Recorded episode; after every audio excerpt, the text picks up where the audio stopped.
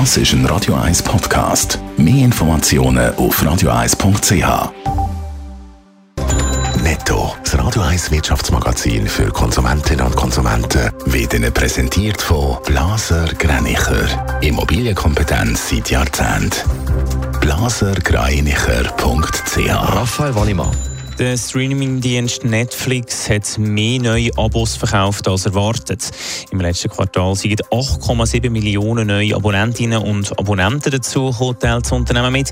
Man hat eigentlich nur mit 6 Millionen neuen Abos gerechnet. Der Schweizer Aussenhandel hat ein durchzogenes drittes Quartal hinter sich. Die Importe haben im Vergleich zum Vorquartal praktisch stagniert, teilt das Bundesamt für Zoll mit. Dafür sind die Exporte um 1,9 Prozent gestiegen. Der Flughafen Zürich hat immer noch die beste Flughafen-Webseite von Europa. Im Rahmen der World Travel Tech Awards hat der Flughafen Zürich zum zweiten Mal in Folge die Auszeichnung für die beste Webseite von Europa bekommen. Die Webseite hat vor allem mit ihrem hohen Informationsgehalt glänzt, teilt der Flughafen mit. Der Elon Musk hat vor einem Jahr Twitter für 44 Milliarden US-Dollar gekauft. Er hat äh, den Kurznachrichtendienst komplett umgebaut. Er hat hunderte Angestellte entlassen, die Regeln für Nachrichten gelockert und die Plattform auf äh, X umbenannt. Jetzt droht ein neuer Umbruch, Raphael Wallimann. Ja, der Elon Musk will herausfinden, wie viele Leute bereit sind, etwas zu zahlen für die Nutzung von X. Zuerst wird er das neue System in Neuseeland und auf den Philippinen testen.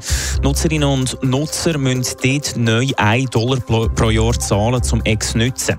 Gratis kann die Plattform nur noch passiv genutzt werden. Das heisst, man kann also einfach noch Beiträge von anderen lesen, selber aber nichts mehr posten. Damit soll unter anderem gegen Bot-Accounts und gegen die Verbreitung von Spam-Nachrichten vorgegangen werden. Gleichzeitig droht Elon Musk ja noch mit einem Abzug aus Europa. Ja, das ist so. Grund ist das neue EU-Digitalgesetz.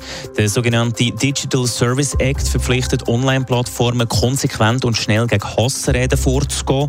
Gerade kürzlich hat es den Verdacht gegeben, dass auf Ex Aufrufe zu Gewalttaten im Zusammenhang mit dem Nahostkonflikt verbreitet werden. Darum hat die EU von Ex wissen, wie die Plattform so Hassreden verhindert. Laut einem Bericht von Business Insider hat Elon Musk mit Unverständnis reagiert. Er überlegt sich jetzt, Ex aus Europa abzuziehen. Netto, das Radio 1 Wirtschaftsmagazin für Konsumentinnen und Konsumenten.